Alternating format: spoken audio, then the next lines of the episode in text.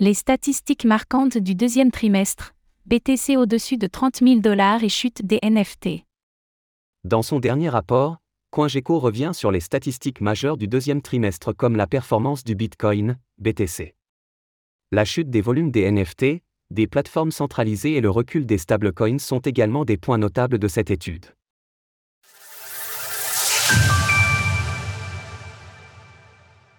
Évolution du marché crypto au deuxième trimestre, le BTC dépasse 30 000 dollars.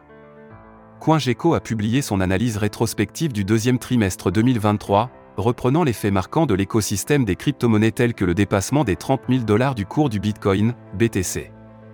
En effet, c'est le 11 avril dernier que ce seuil symbolique a été dépassé pour la première fois depuis le 10 juin 2022. Depuis, l'actif marque une pause en évoluant en range, et termine le trimestre avec une hausse de 6,9%, soit une surperformance par rapport à l'évolution de la capitalisation boursière totale crypto qui a progressé de 0,14% sur cette même période.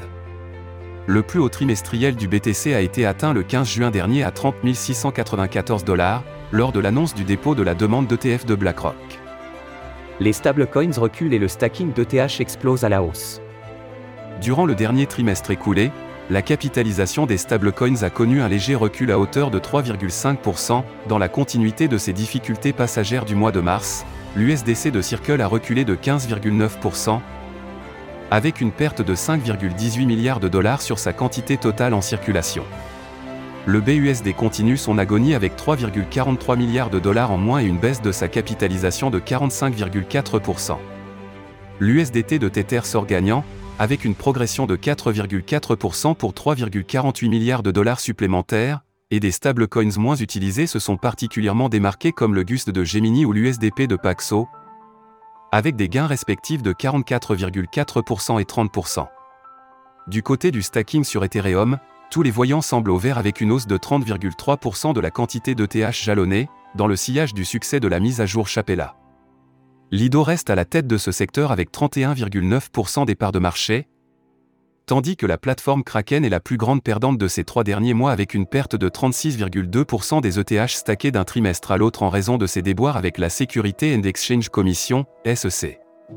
Coinbase a également concédé du terrain à hauteur de 3,5% et gère désormais 9,6% du stacking d'ETH. Le bear market des NFT et la fuite des plateformes centralisées. Alors qu'en 2022, le marché des tokens non fongibles avait plutôt bien résisté au bear market, la dynamique est à présent tout autre.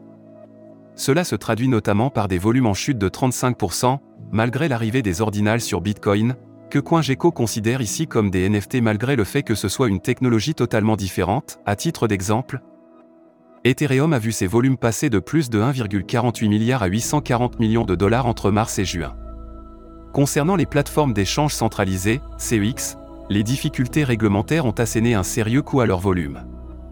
Et pour cause, celles-ci sont en chute de 43,2% et Binance voit sa dominance reculer de 61 à 52%, malgré une première partie de l'année globalement positive pour le marché des crypto-monnaies. Il conviendra donc de rester attentif aux quelques signaux de ralentissement de ce deuxième trimestre. Source CoinGecko Retrouvez toutes les actualités crypto sur le site cryptost.fr.